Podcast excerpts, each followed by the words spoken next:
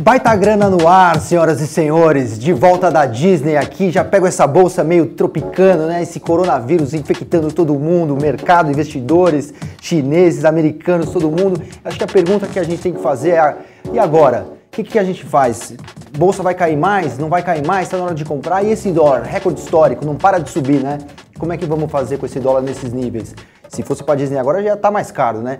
Mas e aí, você está pensando em comprar ou em vender? Isso eu vou tentar te responder. O que acontece com bolsa em momento dessas ameaças de pandemia, epidemia, né? A gente deve de fato se preocupar com o coronavírus? Aqui, evidentemente, com grande respeito às pessoas que tem familiares e conhecidos que eventualmente se envolveram com isso, né? Falando aqui numa perspectiva somente de investidor. E eu acho que é o seguinte, você deve se preocupar, essa é a pergunta que eu recebi, né? Claro, né? Eu durmo preocupado, né? Meus cabelos já foram embora muito cedo justamente porque eu acho que o investidor ele deve se preocupar. Aquele que investidor que não se preocupa e concentra demais nas suas próprias convicções, rapidamente ele vai tropeçar, né? Porque o mundo ele é sempre sensível a esses cisnes negros, né? essas surpresas, esses eventos raros de alto impacto e que ficam óbvios depois que acontecem, mas a priori são imprevisíveis. Vale a pena ler esse livro do Taleb, O Cisne Negro, que é brilhante, que voltou a nos visitar essa semana. Olha, o coronavírus me lembra um pouco Claro, a gente sabe muito pouco sobre as questões biológicas, embora me pareça mais infeccioso e menos letal do que o SARS, por exemplo, né? mas é, esses fenômenos complexos e com eventual combinação exponencial, né, isso vive, passa sempre na nossa cabeça, mitologicamente, o que foi o contágio, né, tem um, um belo livro também do Jonah Berger sobre isso, um, um filme também do é, Steven Soderbergh, que fala exatamente desse contágio exponencial. E agora está com medo de que aconteça isso. Eu acho que pode pegar em bolsa no curto prazo. Se você está pensando em comprar, aumentar sua posição, eu tenho aqui duas frases que meu pai falava muito para mim. Né? Meu pai que foi um trader de bolsa, ele falava o seguinte: nunca pegue uma faca caindo e fundo do poço temporão. Então caiu um negócio, caiu um tanto lá a bolsa, você acha que está barato, ela cai mais uns 10% na sua cabeça quando você achou que ela estava no fundo. Então podemos sempre ter calma, sempre cai mais do que a gente imaginava. E também, se o negócio está caindo, você não vai lá tentar pegá-lo. O que você deve fazer, na minha opinião, é, nesse momento, ter calma e dilatar o seu horizonte temporal. Porque se a história nos serve de guia, né? A história não se repete, mas ela rima, né? Acho que foi o Mark Twain que falou, se ele não falou, ele esqueceu dessa. Mas ele mostra, por exemplo, vou pegar aqui as epidemias mais recentes contra a Bolsa Americana depois de seis meses. Tá? O S&P 500, que é o principal índice da Bolsa Americana. Que em 2003, 12 meses depois, o SARS, do SARS, é, 20,76% de alta. Na gripe suína, 35,96% é, 2013, a síndrome respiratória do Oriente Médio, 17,96% de alta, e o ebola, em 2014, depois de 12 meses, 10,44% de alta. Então, assim, claro, nos preocupa no curto prazo, né? Trouxe ali a bolsa dos seus 119 mil para os 113 mil pontos. Sinceramente, não acho que você já deva sair comprando, mas ao mesmo tempo, é, para aqueles né, que terão paciência, que vão ter portfólios diversificados, bem montados e puderem esperar. É, vão se beneficiar porque eu acho que a bolsa vai transitar bem por isso, né? Vamos nos beneficiar do juro muito baixo, da retomada da economia, do mundo lá fora continua crescendo razoavelmente bem, PIB americano essa semana 2.1, exatamente conforme esperado, e indicadores na China também essa madrugada, setor de serviços muito bem e a indústria rigorosamente em linha com o esperado também. Então, a gente vai surfar ainda uma onda positiva, mas o momento de curto prazo ainda é desafiador. Nesse momento, vamos ter calma. Esse é o principal recado que eu tenho para dar para vocês nesse momento. Então, o que, que a gente compra? Vou chamar aqui o que, que é a dica quente do momento para essa sexta-feira.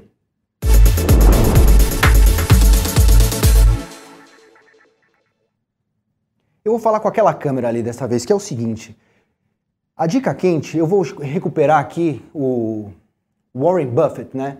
Warren Buffett, ele diz o seguinte: a gente deve valorizar muito os benefícios da inação. Ou seja, de, tem hora que não é para fazer nada, né? Tem uma certa tentação, né? Bolsa às vezes para alguns é terapia ocupacional. Você tem que fazer sempre alguma coisa, está na frente do, do computador e você tem que agir, você tem que fazer alguma coisa. Nesse momento, é como o Ray Dalio colocou, né? O maior gestor do mundo. Olha, você não sabe, o que a gente não sabe sobre o, sobre o, o coronavírus é muito maior do que a gente sabe. E o que, que você não faz? O que, que você faz nesse momento? Duas coisas, né? Você diversifica ainda mais os seus investimentos tanto geograficamente quanto entre classes de ativos. Então essa é a grande dica do momento. Não é para comprar ação. Você não vai fazer nada. É a inação. Não é hora de agir. É hora de esperar. Você vai se diversificar mais e você vai dilatar o seu horizonte temporal. Se você entendeu o que eu falei até agora, o curto prazo não vai ser bom. Quarta-feira, as ações da Petrobras é, vão ser precificadas né, na nova oferta das ações do BNDES. É um lote muito grande de ações que está entrando.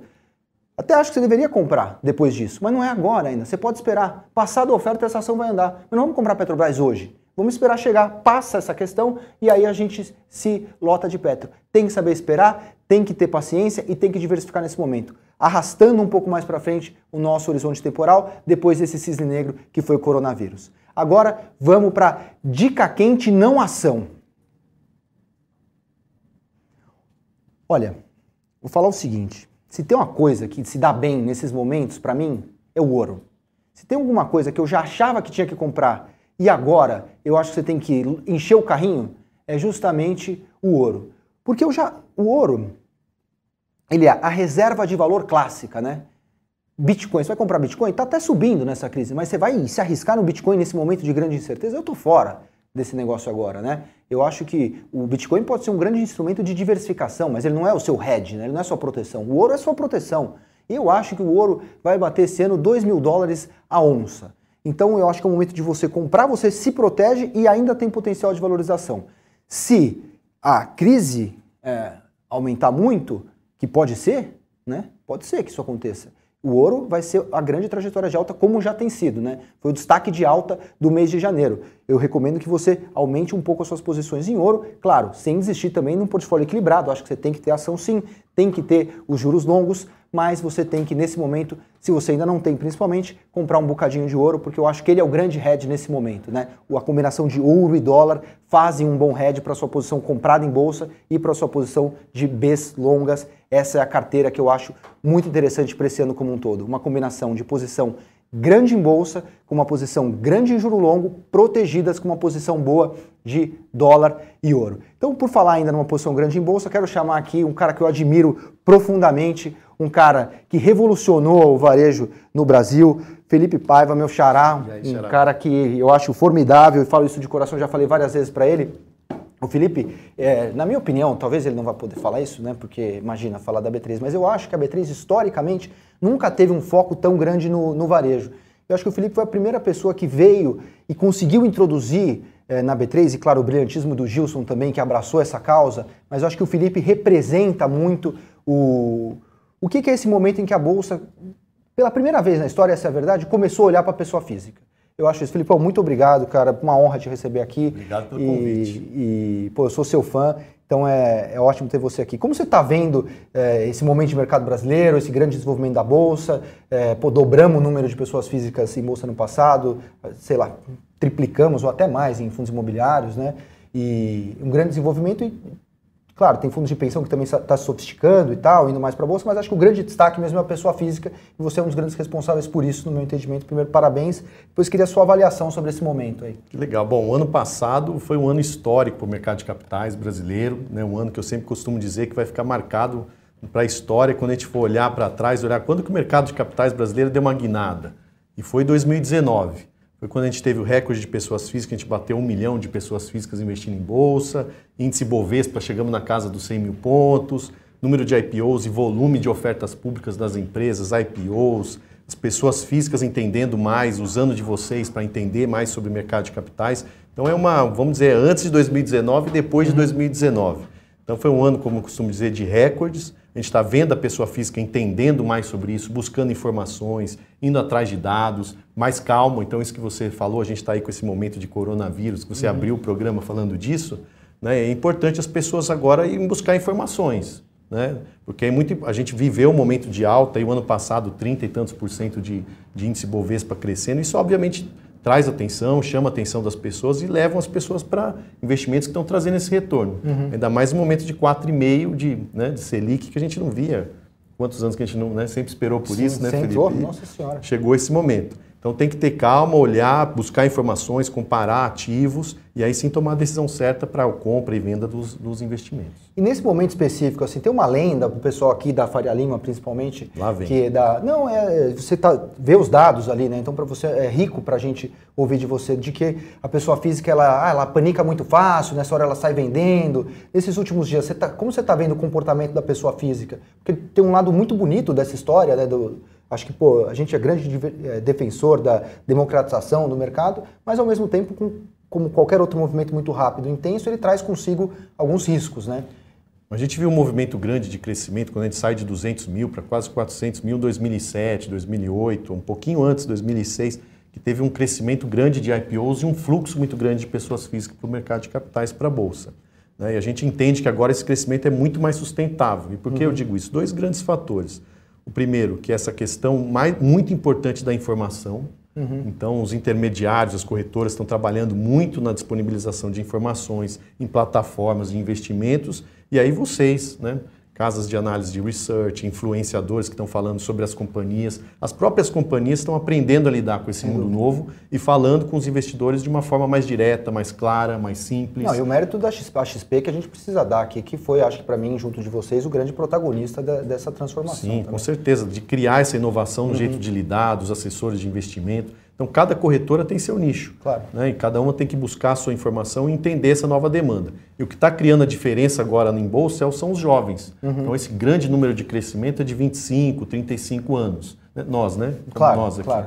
Eu estou então, com 35 ainda. É, eu não, eu já passei um pouquinho. Embora careca pareça 58, mas... A... Eu te empresto um pouquinho. e aí é essa turma que está chegando e a gente tem percebido que eles estão olhando muito mais dados, buscando informação, já vem com o mundo digital uhum. muito mais próximo da, da, do crescimento. Então, é, acho que é muito diferente esse momento que a gente está vivendo. E, e, assim, quem estudou né, com, com profundidade comportamento de pessoa física, é, um, um, dos caras foi o, o Terence O'Dean, né, que fez um estudo, ele foi orientando do Kahneman, estudou 163 mil operações acho numa corretora no Reino Unido.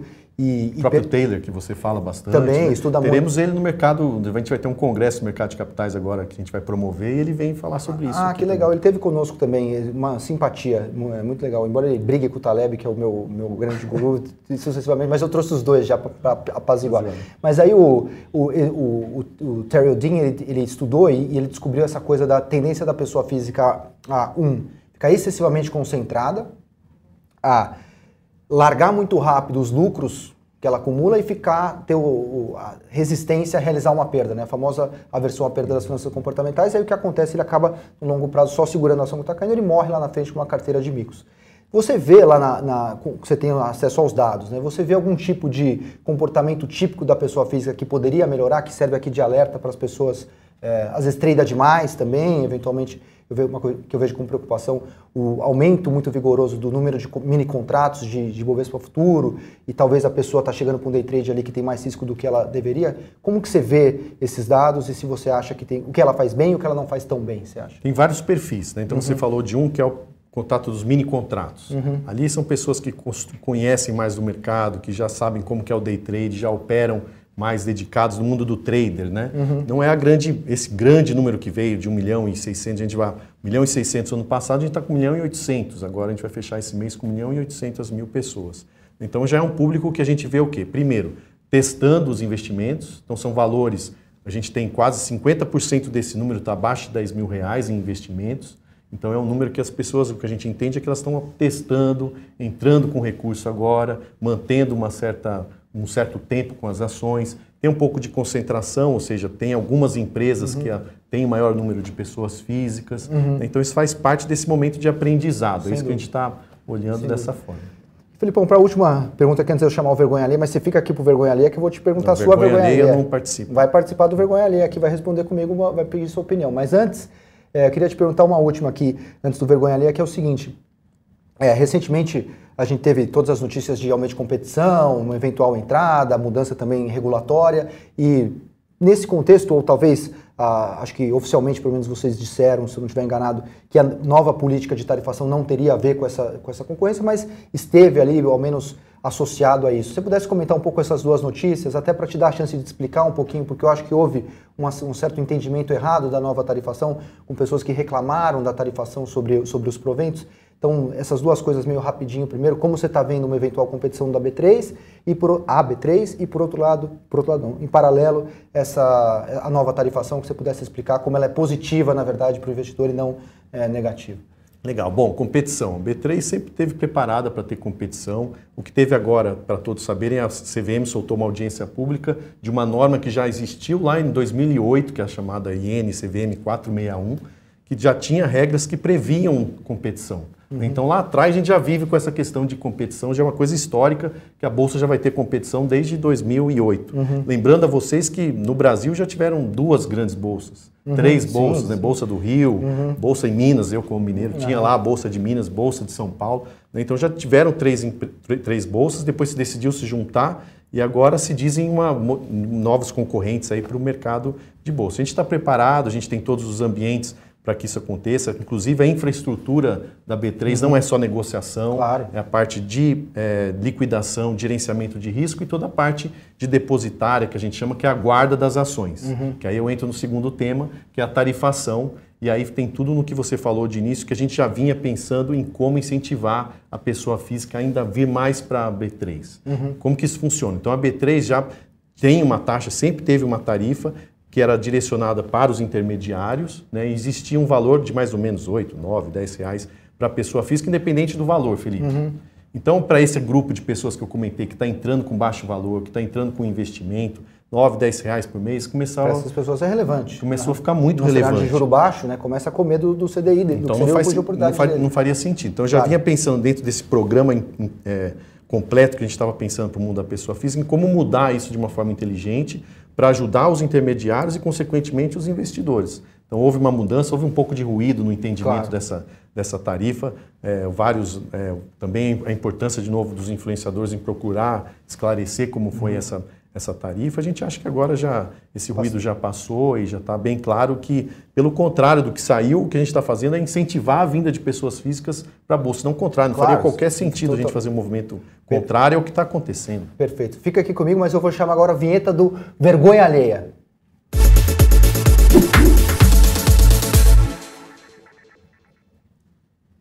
Oh, deu um ziriguidum essa semana, mais especificamente ontem, eu acho. É, não, antes de ontem, talvez com a manchete que tomou conta dos jornais, né, do Luiz Stuhlberger, que é assim, uma espécie de Zeus no Olimpo, né, e a gente aqui tentando aprender com ele, né, só isso que a gente tem a fazer em relação ao Stuhlberger. Né? Para mim, o único brasileiro que é Hall of Fame em termos de gestão de hedge funds globais, né. Então, a gente ouve essa, esse alerta que foi, suposto alerta, né, que foi dado pelo Luiz de há uma bolha na Bolsa Brasileira. Né? E as pessoas ficaram preocupadas. Eu mesmo recebi enxurrada de e-mails perguntando sobre ah, uma bolha na Bolsa e tal. E aí, é, eu acho, na verdade, vou dar o vergonha ali aqui para os jornalistas que pensaram essa, essa frase e jogaram nas manchetes como se ela fosse algo alarmista, que o Luiz, Luiz falou, né? Eu acho que, primeiro, qualificar um pouco, aqui tentando pretensiosamente pensar com a cabeça do outro, eu acho que o Luiz é, em nenhum momento quis dizer que há uma bolha prestes a estourar e que os preços de ações vão, vão cair, né? E por que, que eu me permito essa análise pretensiosa de tentar pensar com a cabeça do outro, interpretar o que o outro falou? Simplesmente porque o Luiz está comprado, segundo a própria matéria ali, no 20% do fundo está comprado em bolsa. Então é uma das maiores posições dele, né? E outra posição grande é são as, o juro real longo, que ele está grande. Então, posições muito construtivas com o Brasil, né? coisas que andam bem quando o Brasil vai bem. Então não combina com essa concepção de que há uma bolha prestes a estourar e os preços vão cair. Talvez o que ele tenha tentado falar é justamente de que há uma certa euforia de algumas pessoas que estão muito interessadas em aumentar os seus rendimentos num cenário de juro muito baixo, comprando coisas numa ganância que não combina com de fato o perfil de risco que essa pessoa tem. Então, ela vê lá uma alta muito vigorosa de Magazine Luiza, então ela sai comprando Magazine Luiza, Banco Inter, né, tantas outras. Enquanto ela deveria entrar com uma carteira diversificada, sabendo que vai ter susto, vai ter pancadaria, porque a renda variável tem um problema grande, né? Infelizmente a renda variável varia. Então, é com essa cabeça que eu acho que o Luiz falou, mas é, quem tentou dar uma manchete alarmista merece o vergonha alheia dessa, dessa semana, porque em termos práticos, e basta você verificar o comportamento da cota do verde, quando a bolsa vai bem, o juro longo vai bem, a cota vai bem, e quando vai mal, vai mal. Então eu vou perguntar para o Felipão, aqui tem uma bolha na bolsa? Devo responder? Deve, Sabe deve que eu sou, tem que revelar uma coisa aqui. Uhum. Sabe que eu sou assinante da Empíricos. Ah, fico muito né? honrado, hein? Eu acho que tem alguém aqui do meu lado que não acredita nisso. Uhum. Né? Tem apontado algumas coisas, a B3 acompanha muito o que a Empíricos fala. E Bom. a beleza de mercado é exatamente essa. Uhum. Tem divergência de opinião. Então uhum. tem pessoas que acham que vai ter crescimento, que vai ter aumento do, do índice, tem pessoas que acham que potencialmente ele pode cair. E essa é a beleza do mercado, e esse é o que as pessoas físicas têm que entender e procurar informação. Tem que ir atrás de dados, tem que ir atrás de análises, tem que conhecer o que está acontecendo, tem que até, inclusive, já é tão difícil entender sobre o mercado, tem que entender que o coronavírus ainda vai impactar o mercado de bolsa. Então tem que, tem que estudar, tem que ir atrás de informação e se embasar para tomar a melhor decisão em relação a investimentos. Então, em relação se tem bolha ou não, deixe com você. Cara, um super prazer, você é um monstro, muito obrigado. Vocês cara, aqui é a sua é casa, sempre que você quiser. Obrigado. obrigado. E assim, de Também coração. Deixar, deixar a porta aberta B3 para quem quiser ter informações, buscar dados com a gente, estamos ter à disposição. E assim, como brasileiro, agora quero te agradecer pelo que você está fazendo, de mudar a realidade financeira das pessoas e ajudar de fato, sem papinho, na prática, na, na melhora da, ah. dos investimentos das pessoas. Devo dizer, que a, devo dizer que a B3 não faz isso sozinho. Então, não, também com certeza muito obrigado. não é sozinho, mas isso com faz parte tá de tudo que está acontecendo, de todos que estão ajudando o Brasil a se transformar na questão de investimentos. Valeu, Felipão, obrigado. Agora, roda a vinheta do Blink que a gente vai fechar com as nossas rapidinhas tradicionais. Sexta-feira não pode deixar passar.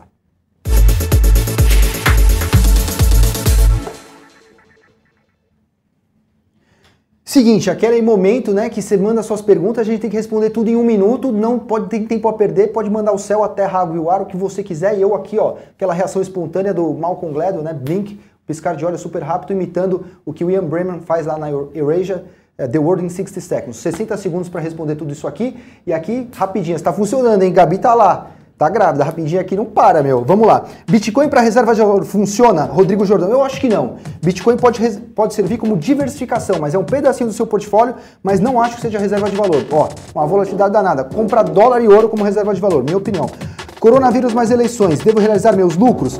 Cara, eu acho que você deve reduzir um pouquinho sua exposição em bolsa. A gente começou ali em janeiro com 40% em bolsa, reduziu para 30%, porque 119 mil pontos é esticada também, ó, reduz. Tem bolha à vista nos Estados Unidos? Puta, nos Estados Unidos ainda, eu não acho que tem bolha. Talvez um pouquinho o crédito esteja um pouco mais problemático, mas eu acho que a economia americana vai bem, juro muito baixo e muito dinheiro no mundo. É tudo caro mesmo. Leio o Howard Marks no valor essa semana. É caro e vai continuar caro, porque é um mundo de juro baixo com muito dinheiro. Pouca grana, acho muito ruim eu diversificar comprando facionada? Sim, acho ruim, Wagner. Compra bons fundos de investimento. Você tem vários fundos bons por aí, né? Falei aqui do Stuberger, mas tem vários outros multimercados, ou mesmo fundos de ações, né? Compra o Alaska, Brasil Capital, RIX, é, quem mais? Bulgari, né? Vamos, vamos ficar de olho né, né, nesses caras. Velt agora abriu na XP, por que não? Grande, Maurício Bittencourt, um gênio.